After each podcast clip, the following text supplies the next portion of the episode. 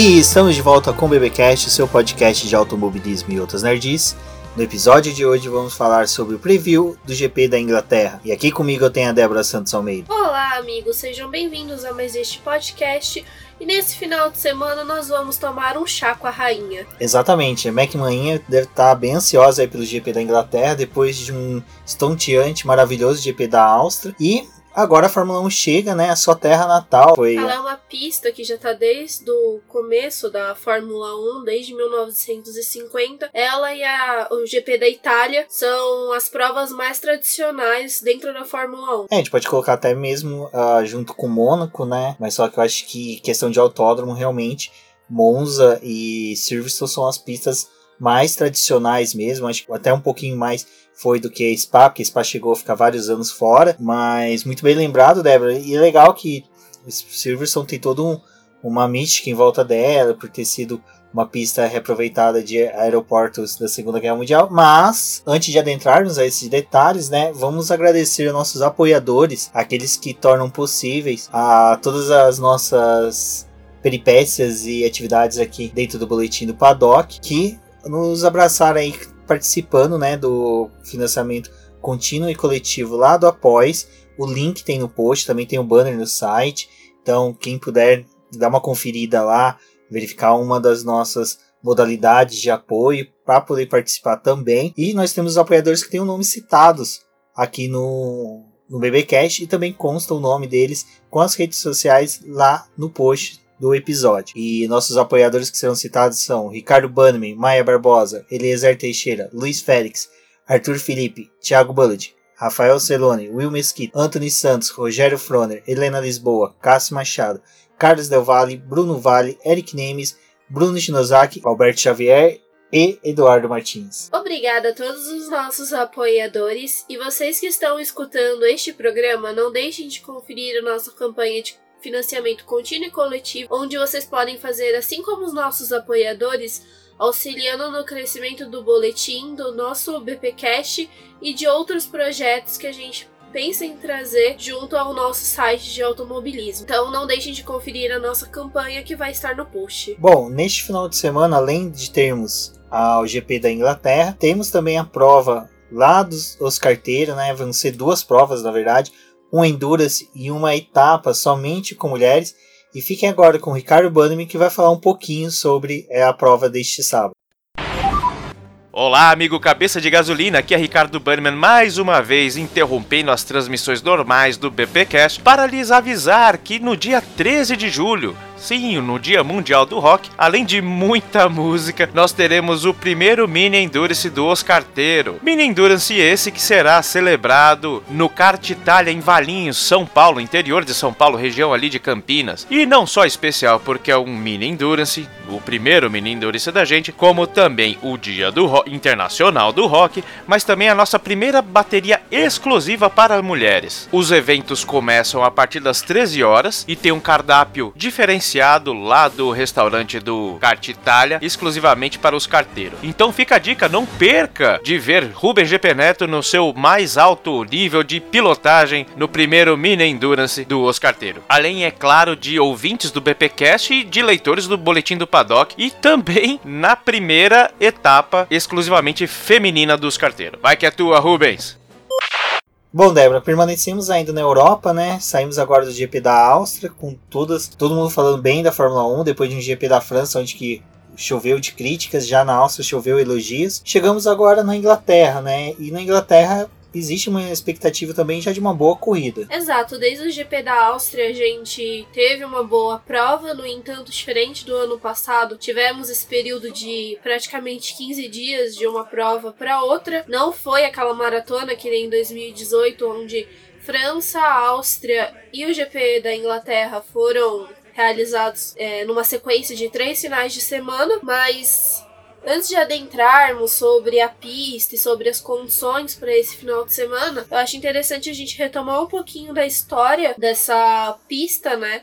e a importância dela para a Fórmula 1. É, há relatos de que teve corridas disputadas no país desde 1926 na pista de Buxlands. Essa corrida da da Inglaterra, ela é bem tradicional pro automobilismo. Mas com todo é, o que a gente teve de guerra, né, algumas complicações, os autódromos geralmente da Inglaterra foram todos construídos em bases militares, então por conta da, da guerra, esses espaços tiveram que parar de ser utilizados. Em 1950 ocorreu a primeira disputa da Fórmula 1 pro calendário. E como a gente falou no começo desse podcast, Silverstone e Monza são as duas pistas que a gente tem aí desde os primórdios da Fórmula 1. Apesar de alterações que a gente teve no traçado, principalmente de Silverstone. No entanto, Silverstone não foi a única estrela, né? do calendário da Fórmula 1, houve períodos em que ele dividiu o espaço com o Aintree e o, e o Brands Hatch, onde a gente tinha esse sistema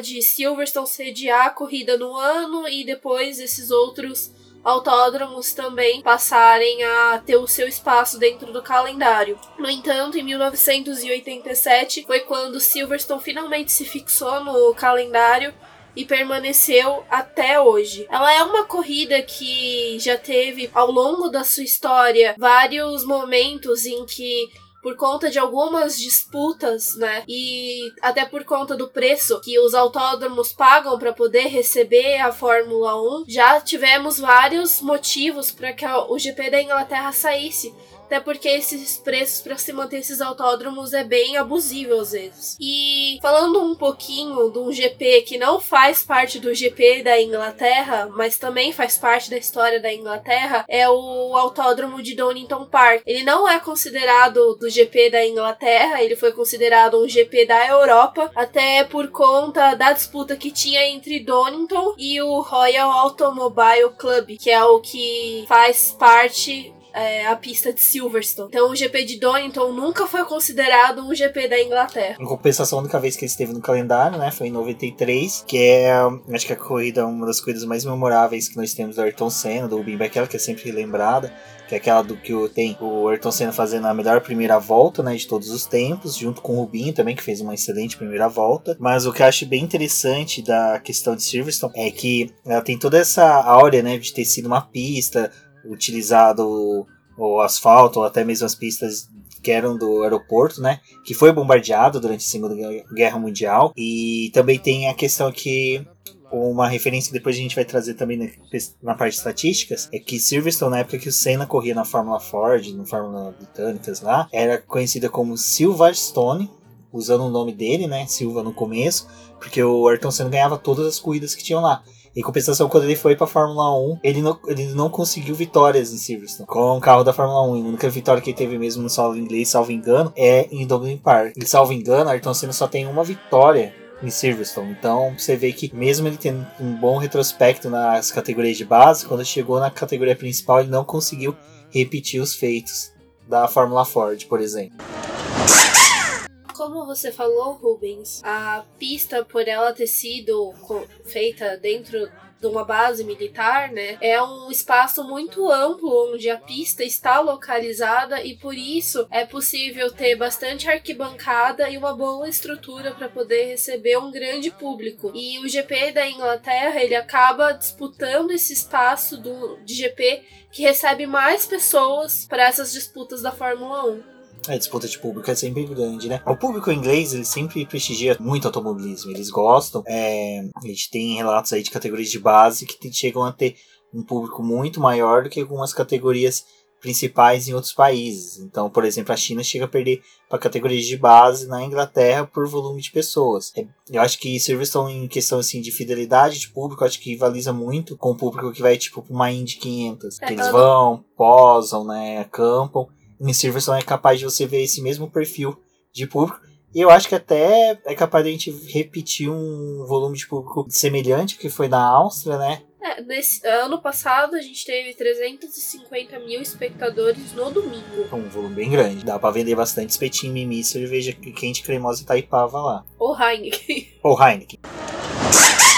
Bom, Débora, antes de mais nada, um outro personagem que tá tomando vários momentos aí dos nossos podcasts, matérias, são os pneus, a Pirelli, né? Ela tá mantendo essa configuração de pneus, deixando que tá sofrendo inúmeras críticas.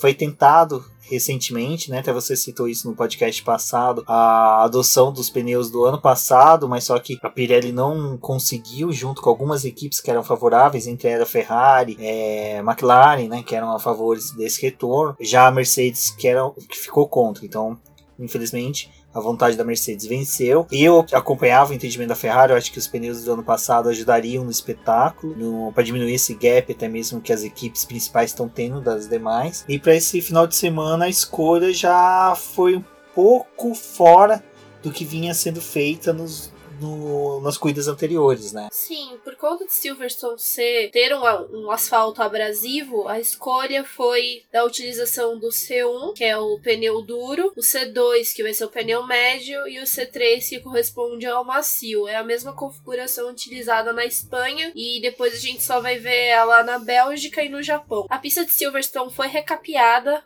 pouco antes da corrida, até para poder tentar diminuir essa abrasividade da pista e a formação de bolhas nos pneus, porque é uma constante nas corridas disputadas lá. Então se preza para que a gente tenha uma disputa na pista, mas que os pneus não sejam os principais responsáveis por uma equipe muito bem ou ir muito mal. Então vai acontecer, é. Então se espera que por conta desse recapeamento as coisas acabem mudando um pouco. No entanto, essa pista é conhecida pelo número de ultrapassagens, ela tem vários pontos de ultrapassagem. No ano passado tivemos as três zonas de DRS que também ajudaram para uma boa prova, mas as ultrapassagens, né, nem sempre são fáceis, apesar de termos pontos de ultrapassagem, em alguns momentos elas acabam sendo né, negociadas entre os pilotos e pelo cenário que a gente está vendo na Fórmula 1 hoje, das regras e dessa disputa e o espaço na pista e o piloto que tem que deixar o espaço ou não, é, eu acho que a corrida de Silverstone vai ser bem disputada. Mas a gente torce que para no final do domingo não tenhamos nenhuma surpresa com alteração de resultado, né?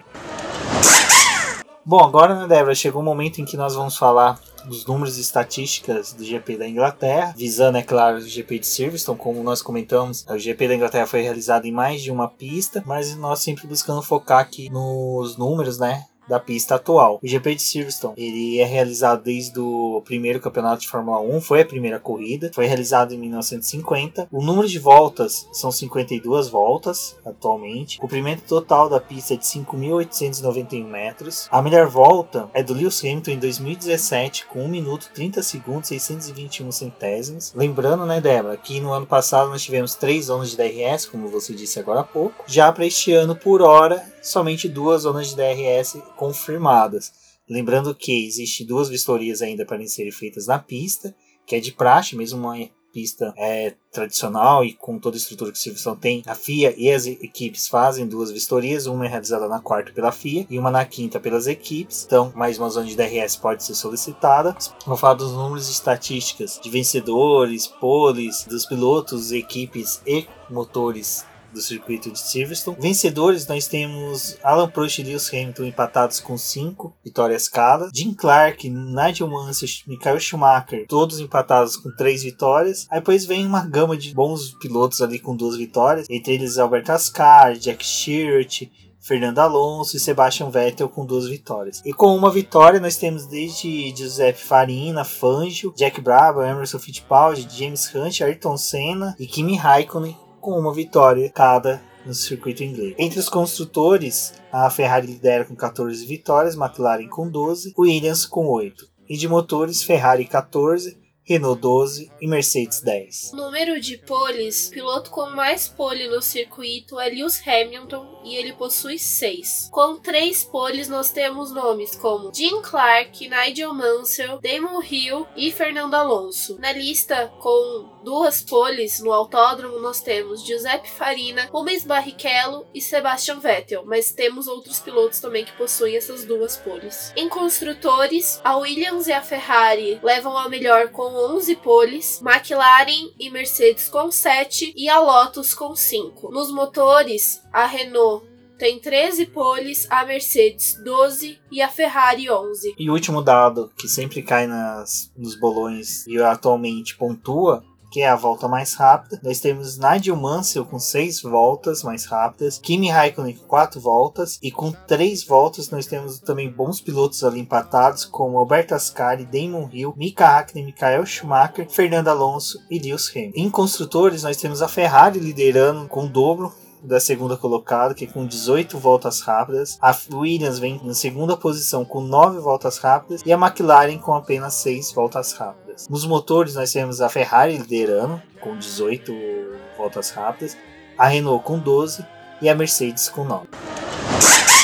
Bom, né, Débora? A gente pode falar também um pouco sobre a corrida do ano passado, que ela. Bom, Débora, nós podemos falar sobre a corrida do ano passado, que foi vencida por Sebastian Vettel, aonde que nós tivemos uma pequena expectativa aí de retomada do alemão em rumo à disputa pelo título. Sim, nessa sequência de três corridas, Vettel acabou levando vantagem em questão de pontos e ele saiu do GP da Inglaterra ainda líder do campeonato. Mas quando a gente chegou disputando essa prova na Inglaterra, a pista era favorável para a Mercedes, até que o cenário do final de semana mudou completamente e a Ferrari passou a ser a favorita, apesar de disputar muito espaço com a Mercedes.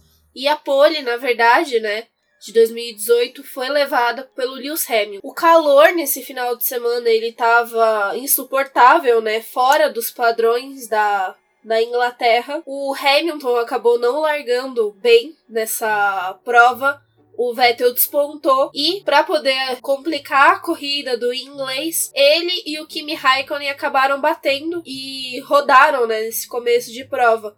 O Hamilton foi o mais afetado nessa disputa, mas com o decorrer da prova, o Raikkonen levou uma punição de 10 segundos e teve que cumprir ela nos boxes. Nós tivemos a entrada de dois safety car, que acabou mudando a dinâmica da prova. A ideia era que essa corrida fosse feita com apenas uma troca de pneus, mas a gente teve a primeira batida, que foi do Marcos Ericsson, e depois uma batida entre Sainz e Roman Grosjean, que acabou resultando na entrada do segundo safety car, e foi aí que alguns pilotos decidiram decidiram fazer a troca de pneus. Com essa troca, a Ferrari decidiu ir para os boxes, enquanto a Mercedes optou pela estratégia de manter os dois pilotos deles. Valtteri Bottas se tornou líder da prova, com o Vettel em segundo, o Hamilton em terceiro e o Kimi Raikkonen em quarto. Mas eles estavam com pneus mais novos, e aí, quando a gente teve a liberação da pista, que aconteceu com cerca de nove voltas, óbvio que o pneu dos pilotos da equipe italiana eram muito melhores. E rapidamente o Bottas foi ultrapassado pelo Vettel. E como o pneu do finlandês estava completamente destruído, né?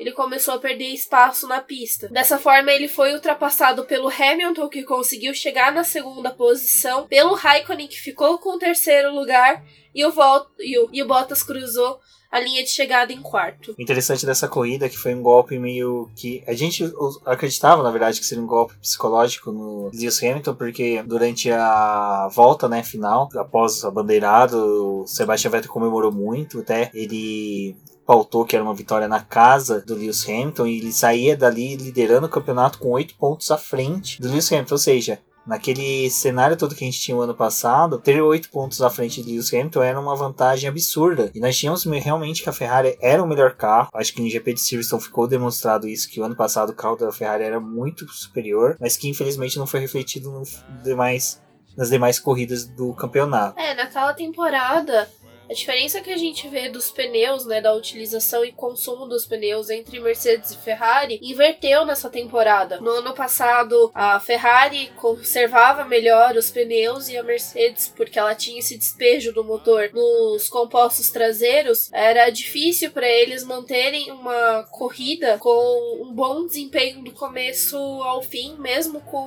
o pit stop obrigatório.